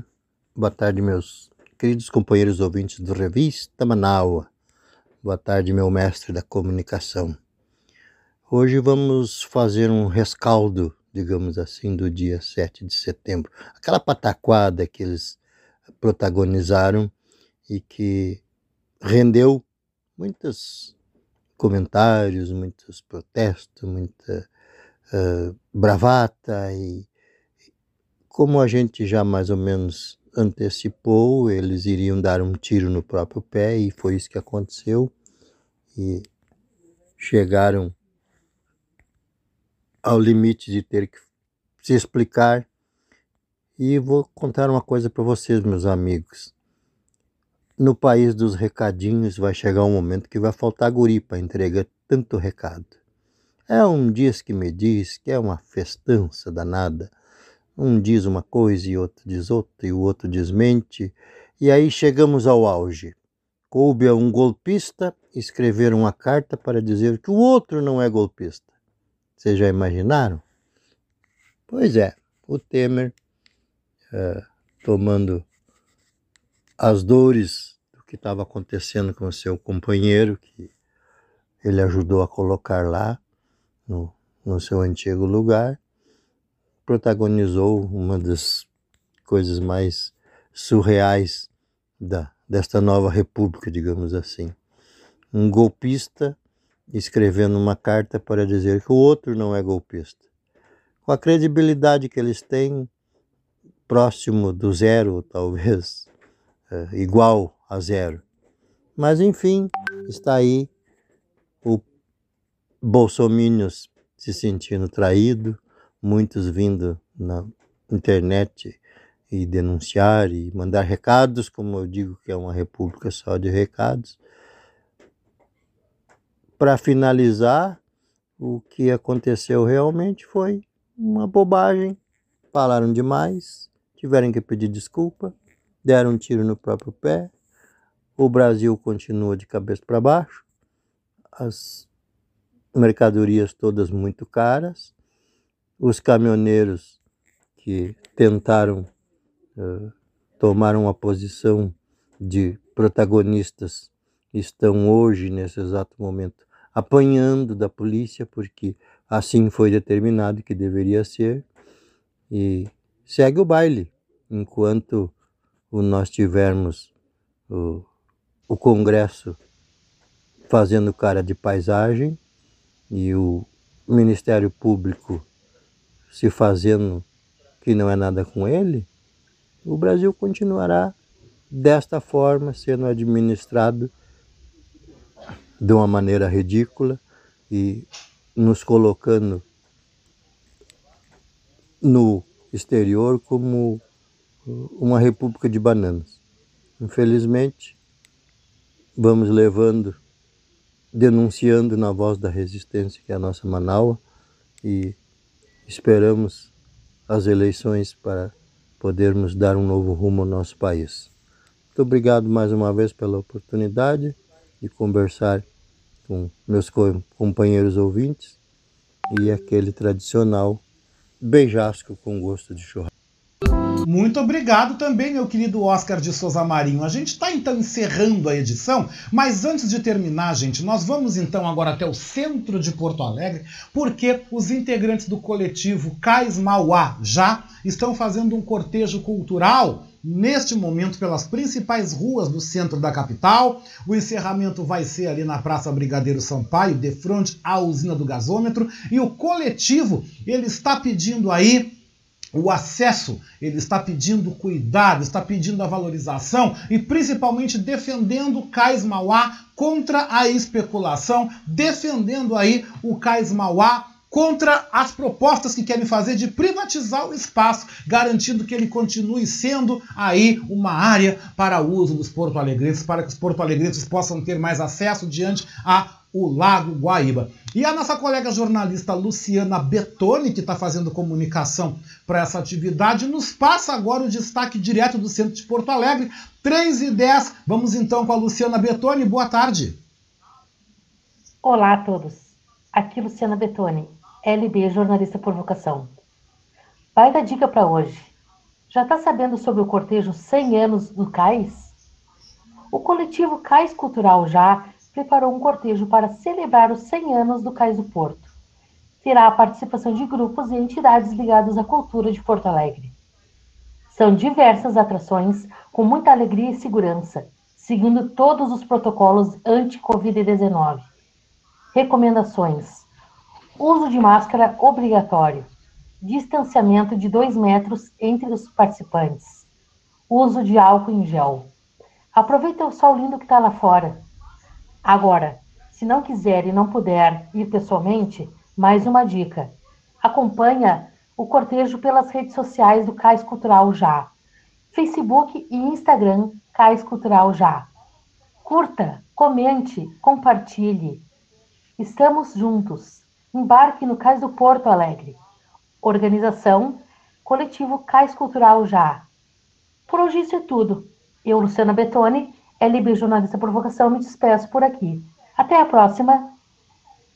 Obrigado, Luciana. Valeu pela informação. E com esse destaque aí do coletivo Cais Cultural já, que já está começando a atividade, o dia, a tarde está linda, a gente aproveita, tem cultura, tem muita coisa boa e, claro, esse manifesto por todos nós. Com essa informação, me despedindo também da Adriana Petter, do Dr. Herbert Maia, também que está na escuta, da Luciana. Gente, olha, muito obrigado. Não tenho tempo para mais nada. Quero agradecer aí a vocês pela presença, né? Nosso programa hoje contou com o apoio jornalístico da agência Rádio Web, da ONU News e da Rádio França Internacional. Quero agradecer também aos comentaristas da edição: Bruno Moreira, Clarissa Colares, Ricardo Weber Coelho, Edinho Silva, Damião Oliveira, Rodrigo Dias, Felipe Magnus, Denilson Flores, Léo Cantarelli, Patrícia Nazi Sandes, Biana Lauda, Maurício Gomes, Paulo Franklin, Fábio Klein, Oscar de Souza Marinho e agora também a Luciana Bertoni. Revista Manaus teve na produção e apresentação este que vos fala, Oscar Henrique Cardoso,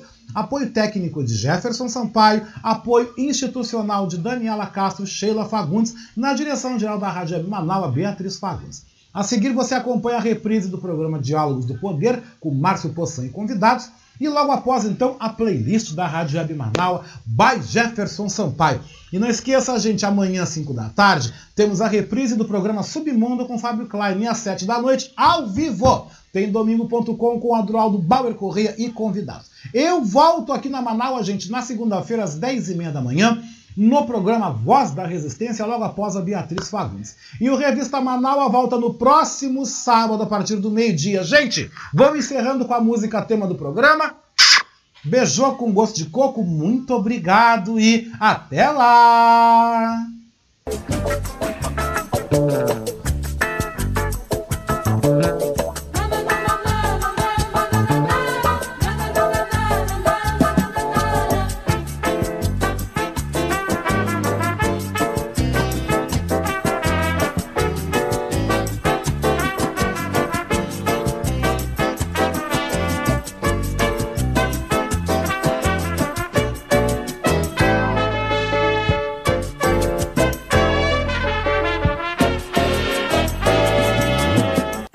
Rádio Web Manaua apresentou Revista Manaua com Oscar Henrique Cardoso.